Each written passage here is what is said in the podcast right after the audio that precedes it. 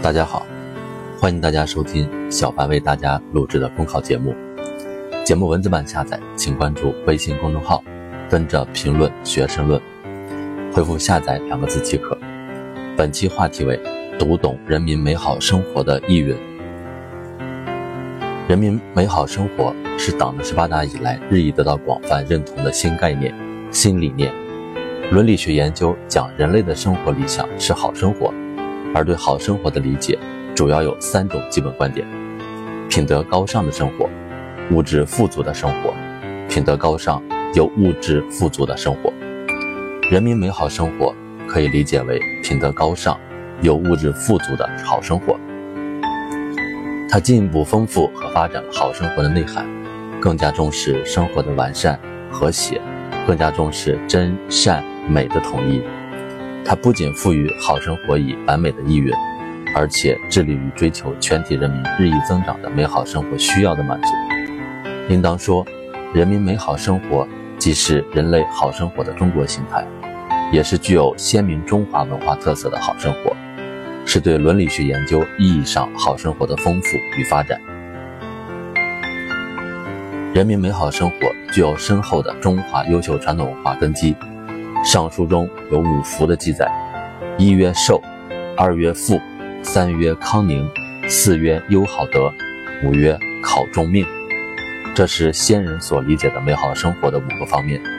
强调作为整体生活的美好。《礼记》中称福为备，意思是说生活完美。按照孔子的看法，中国远古的尧舜禹时代是大道之行、天下为公的大同时代。后来，孟子将这种大同概括为“老吾老以及人之老，幼吾幼以及人之幼”的共享普惠社会；而《周易》讲天地人三才生生不已的变化，强调宇宙万物及其变化的普遍和谐，于是就有了合时生物、和而不同等和谐观念。个人完善，天下大同。和谐既具有道德意义上善的含义，又具有审美意义上美的含义，是善与美的统一。这种善与美，并非只是个人的追求，而是人类现实生活中实实在在的感受，因而是真实的。中国古人所憧憬的美好生活，就是这种真善美有机统一的生活。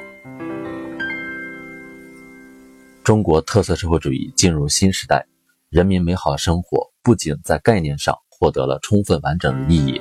而且成为我们党和国家的奋斗目标，将通过全体人民的不懈努力，共同奋斗，从理想变成现实。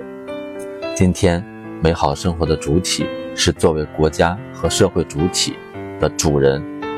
人民美好生活不是单纯个人意义上的美好生活，而是以人民为主体，以人民为中心的。全体人民共商、共创、共管、共享的美好生活。人民美好生活就个人生活完善而言，已经不限于传统的五福，而强调人的自由全面发展。它是人的德、智、体、美全面发展，是人的潜能充分的开发和才能充分的发挥，是人的日益增长的美好生活需要的满足。人民美好生活还包括国家富强。民族振兴的要求，即建设富强民主、文明和谐、美丽的社会主义现代化强国，实现中华民族伟大复兴的中国梦。尤为重要的是，在当今中国，人民美好生活已经不是一种历久而未能实现的理想，而是正在加速实现的奋斗目标。人民美好生活是新时代的全新理念。但它内蕴的传统美好生活理想的文化基因和优秀内容，是传统美好生活理想在当代的创造性转化的创新性发展。人民美好生活的概念与理念，是中国历史上一种全新的幸福观。它是人的生存、发展、享受需要得到尽可能满足的生活，是人的全面发展与社会全面进步、生态全面改善相一致、相协调。是以好生活为中心的好身体、好品德、好人格、好作为、好社会、好世界、好生态的完美统一。人民对美好生活的向往与追求，反映了人的根本的总体的需要，代表着人追求真善美的深层愿望。而把人民对美好生活的向往作为我们党和国家的奋斗目标，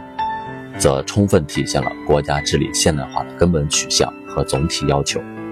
因此，全体人民把人民美好生活作为奋斗目标，并为之不懈的努力，不仅具有鲜明的中国特色，而且对于人类具有普遍意义，是中国为世界谋大同而贡献的中国经验、中国智慧。本节目所选文章均来自于人民日报、求是网、学习强国 APP，更多内容请关注公众号“跟着评论学申论”。